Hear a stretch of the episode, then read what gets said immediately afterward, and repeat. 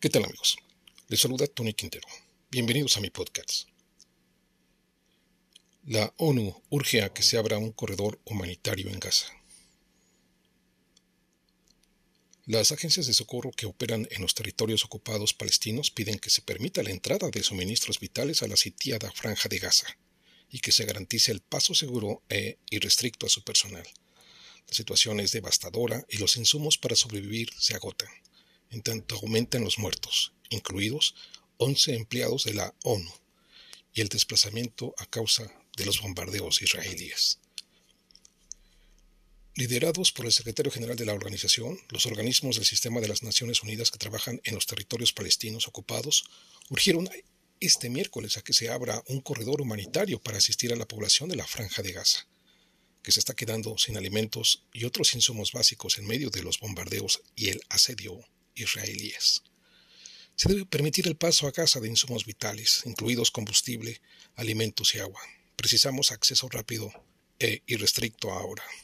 No hay tiempo que perder, cada momento cuenta, puntualizó Antonio Guterres en una aparición ante la prensa en la sede de Nueva York.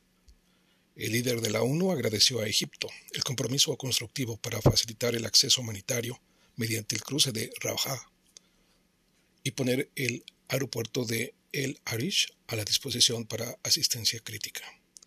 El Programa Mundial de Alimentos, al igual que la Organización Mundial de la Salud, OMS, y otras agencias en el terreno pidieron que, junto con los suministros básicos, se permita el paso irrestricto y seguro de su personal a Gaza.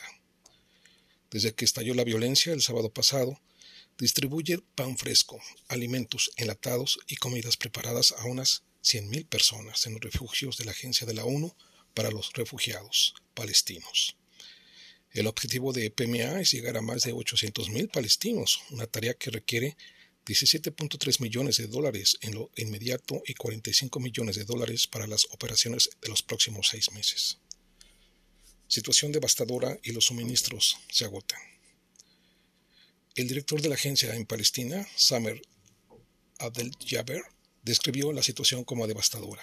Estamos en el terreno haciendo todo lo posible para asegurarnos de que las personas necesitadas, las que huyeron de sus hogares, las que viven en refugios, reciban los alimentos y la ayuda que precisan para sobrevivir, dijo. El PMA ofrece asistencia mediante vales electrónicos para que la gente pueda comprar alimentos en las tiendas que aún están abiertas. Hacemos todo lo que podemos, pero muy pronto se acabarán los suministros de alimentos y otros productos básicos en Gaza, insistió. Necesitamos el corredor humanitario para poder apoyar a las personas afectadas, cuyo número aumenta cada día. Necesitamos un acceso seguro y sin obstáculos, recalcó Adel Jaber. Los muertos y desplazados van en aumento. La Oficina para Asuntos Humanitarios informó que el número de muertos en Gaza debido a los bombardeos israelíes y en Israel a causa de los ataques de grupos armados palestinos sigue aumentando mientras que los desplazamientos masivos de población continúan en el territorio palestino. Más de mil israelíes, incluidos ciudadanos extranjeros, han muerto, y los heridos se estiman en 2.800, según datos de los medios israelíes citados por Ochoa.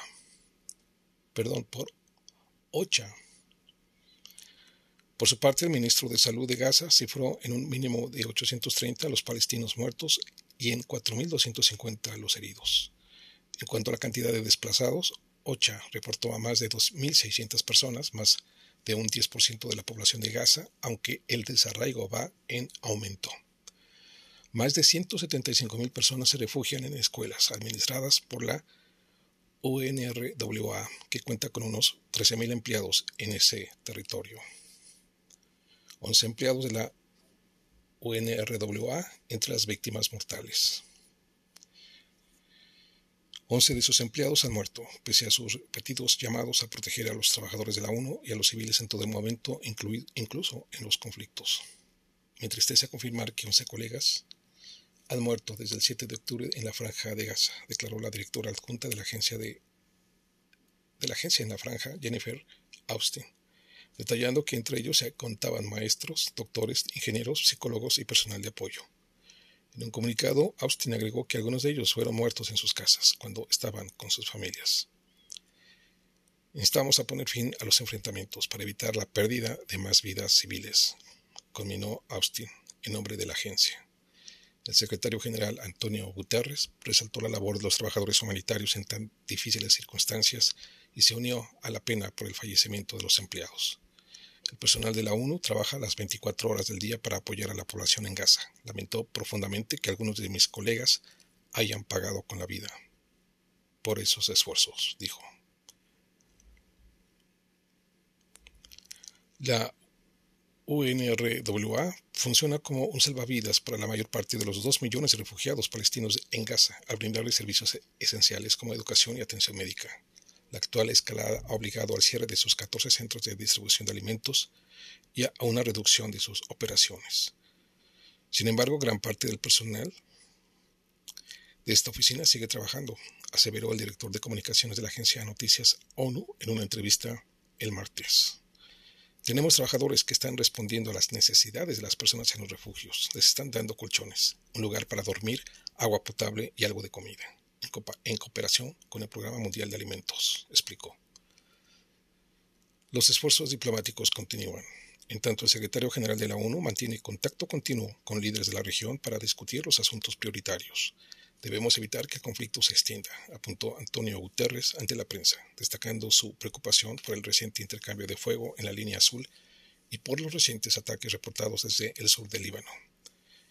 Llamó a todas las partes y a los actores con influencia en las partes a impedir una mayor escalada y extensión a otros países del conflicto. Insistió. Además del titular de la ONU, altos funcionarios de la organización, incluido el coordinador especial para el proceso de paz en Medio Oriente, Thor Wennesland, siguen hablando con las partes en el conflicto y otros actores clave. Wennesland informó en su cuenta oficial en X, antes Twitter, que hoy sostuvo reuniones productivas con el ministro de Asuntos Exteriores de Egipto, Sameh Soukri, y otros altos dirigentes de ese país. La prioridad es evitar más pérdida de vidas civiles y proporcionar acceso a la ayuda humanitaria a Gaza, enfatizó el enviado de la ONU. Amigos, nos escuchamos en nuestra próxima edición. Hasta pronto.